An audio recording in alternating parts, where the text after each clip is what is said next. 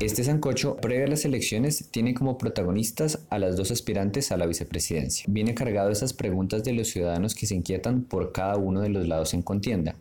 Aló por favor Colombia y el espectador quieren darle voz a sus inquietudes, que le puedan hablar al oído a quienes quieren gobernar. Así usted va afinando su paladar político con diferentes sabores y se dejará sorprender por dos preguntas finales de quienes se registraron en aloporfavorcolombia.com e hicieron preguntas sobre temas puntuales que le interesan a cualquier ciudadano. Carlos Andrés desde Medellín se lamenta de la inexperiencia de Van Duque y le pregunta a Marta Lucía por qué ella no asumió el liderato de esa campaña.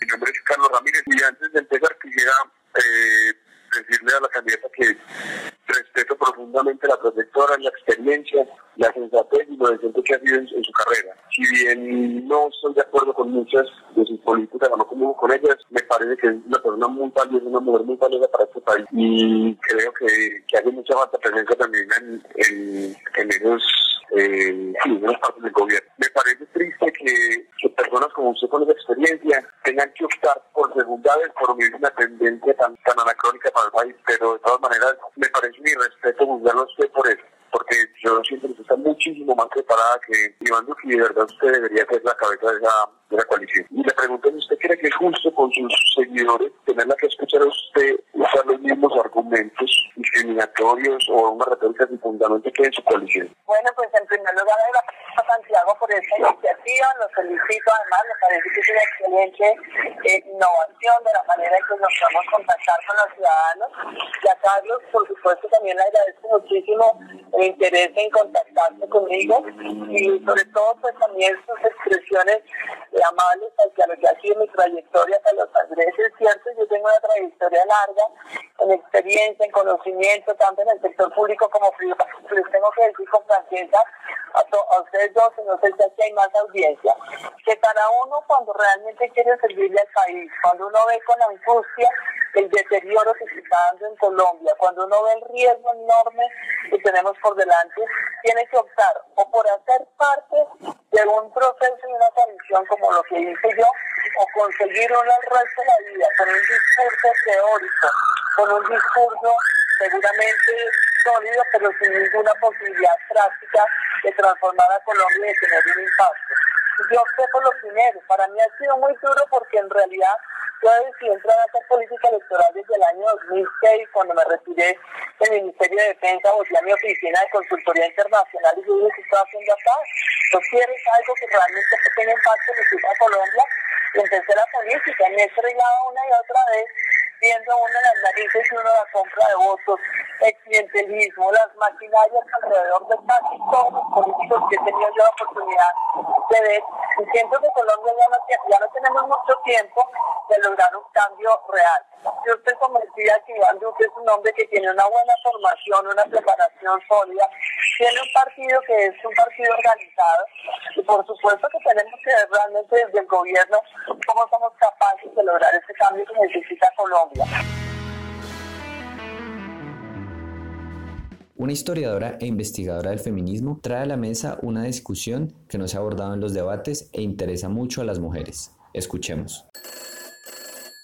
Sí, bueno, pues eh, como hablas de la partería tradicional, yo conozco casos de, mujeres en el Pacífico, pues dicen que, que ellas de todas maneras el sistema de salud o el sistema no las reconoce como tal, entonces ¿qué hacer para que ellas sean reconocidas? Entonces, como, como una pues práctica válida. Sí, hay, hay trabajos, mira, coincidencialmente siendo congresista todavía el año pasado, conocí una red de parteras de El Chocó que estaban empezando a hacer una gestión con el Ministerio de Salud para que su práctica y su oficio fuera reconocida. Son, son, siglos de, de desconocimiento del valor de las prácticas ancestrales, no solo de las mujeres negras, que fue con quienes me reuní, sino también de mujeres indígenas. Recordemos, por ejemplo, que en la Guajira las mujeres guayú dan a luz de pie. Ellas, esa es su práctica y han tenido enormes dificultades para que cuando llegan a una, a una institución eh, clínica de Riohacha, por ejemplo, respeten esas prácticas. De eso se trata, de ese encuentro de saberes, pero por supuesto, pues hay que hacer todo un proceso de validación y de cuidado para que también esas prácticas ancestrales no vayan a significar riesgo eh, para, la, para la madre. Sebastián, un joven interesado por la propuesta del Centro Democrático de unificar las Cortes le pregunta a Marta Lucía qué significa esto.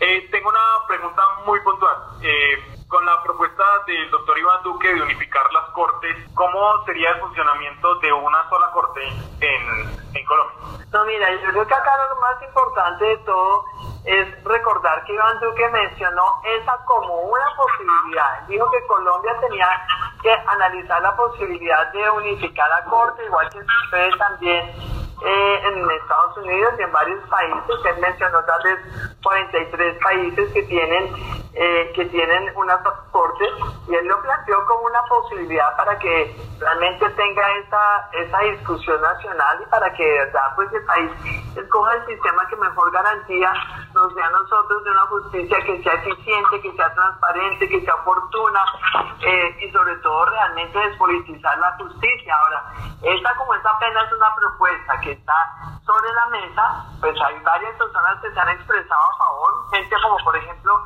el expresidente de la Corte, eh, Jaime Arrula, ha sido una de las personas que ha querido hablar a favor de esto. Eh, por ejemplo, la presidenta de la Fundación eh, de la Justicia, Gloria María Borrero, ella ha dicho que es una idea que también en varios países ha dado buenos resultados y que considera que es conveniente analizarla. Entonces no hay de parte una decisión de presentar un proyecto en ese sentido, pero sí realmente eh, alguna, algún método que permita que se unifique en Colombia la jurisprudencia. Yo realmente soy más partidaria de mantener una Corte Constitucional independiente. Me parece que el papel de la Corte Constitucional ha sido muy valioso. De ninguna se podría pensar que una unificación vaya a ir en detrimento, por ejemplo, de la tutela, que es algo que han salido a criticar muchos, eso jamás en la vida sería eh, eh, deseable ni pensable, pero pues hay que mirar esta propuesta como tantas otras. Juliet, economista y estudiante de finanzas de la Universidad de Nariño, le inquieta la propuesta energética de la Colombia humana. En una columna publicada por el espectador Ángela, la propuesta de carácter económico de Gustavo Petro es ambiciosa y desacertada en el sentido en que eh, se enmarca en intenciones que son imposibles de realizar en cuatro años. Te cito, es fácil saber y decir que Colombia debe reducir su dependencia al sector minero energético, proteger sus recursos naturales durante el proceso productivo, promover la equidad. Lo difícil es proponer reformas e iniciativas concretas para lograrlo. ¿Cómo se puede lograr esa realización? ¿Y cómo se puede hacer realidad ese plan a cabalidad y sostenerlo? Teniendo en cuenta pues que el país cuenta con unas limitaciones presupuestales demasiado altas. ¿Se va a respetar esa regla cal o qué se va a hacer en ese sentido, Ángel? Bueno, la verdad es que yo también leí esa columna y me parece que con todo respeto es una lectura de economistas ortodoxos que consideran que los recursos son limitados y que no es posible para un gobierno eh, establecer prioridades, cerrar la llave de la corrupción, eh, que hoy en día en Colombia, según datos de la Contraloría General de la Nación, son cerca de 50 billones, que no es posible eh, reducir la innovación y la ilusión en Colombia, que es de 134 billones de pesos, que son los aportes vía impuestos, significan el 40%, es decir, para nosotros ese es un tema que hay que afrontar, que hay que seguir fortaleciendo la vía. Algo se ha avanzado, pero hay que seguirlo fortaleciendo. Que consideramos con todas las dificultades que tiene el proceso de paz, pero tenemos una, una ya no existe en las paz, eh, una, un grupo de cerca de, de 12.000, 13.000 hombres y mujeres desarmados y que el presupuesto de la guerra que se triplicó en el gobierno de Álvaro Uribe sin tocar todo lo que tiene que ver con las Fuerzas Armadas como tal, como el cuerpo, pero sí tocando el presupuesto de compra de armas, de fusiles, de helicópteros, y ahí también la educación, eh, para la salud. La salud lo que exige, Caterina, es más que más recursos, son cerca de 55 billones, es eh, eliminar las, la intermediación.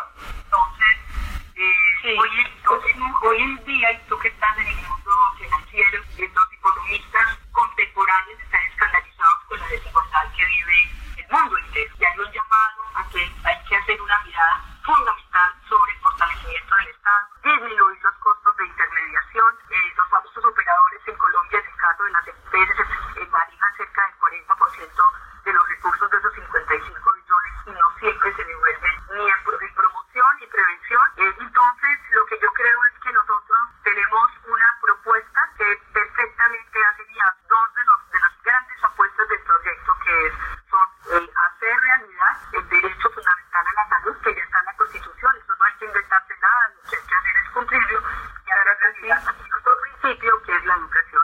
La educación universal, de calidad, cerrando brechas. Tú vives en un lugar, en un departamento donde los resultados de los colegios de pasto son tres o cuatro veces por encima, por ejemplo, de lo que ocurre en Tumaco.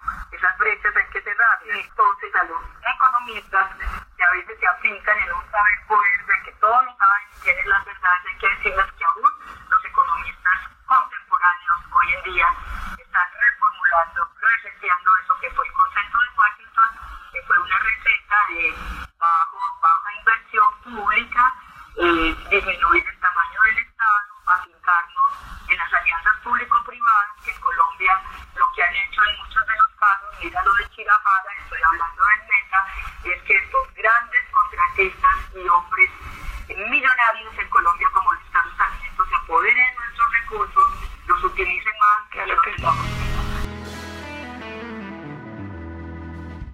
Sigue cocinándose la carrera a la Casa de Nariño y el plato fuerte está casi listo. El próximo domingo son las elecciones y una de estas dos mujeres será la primera vicepresidenta del país. ¿Cuál lo convenció más? ¿Le dieron propuestas y argumentos serios para definir su voto? Este es el último sancocho presidencial. Aló por favor Colombia, en alianza con el espectador, han creado este formato para poner a los ciudadanos de a pie a conversar con quienes quieren gobernar. Nuestra misión es que con estos sabores diferentes usted afine su paladar y le dé espacio a ingredientes que no creía le podían gustar. Así le bajamos un poquito a la polarización y salimos bien alimentados a votar. No comiendo entero, sino preguntando y cuestionando a esos políticos que aceptaron tener llamadas de 10 minutos con ciudadanos. Si quiere saber más, visítenos en Aló por favor Colombia escuche las otras llamadas y deguste otros ancochos presidenciales.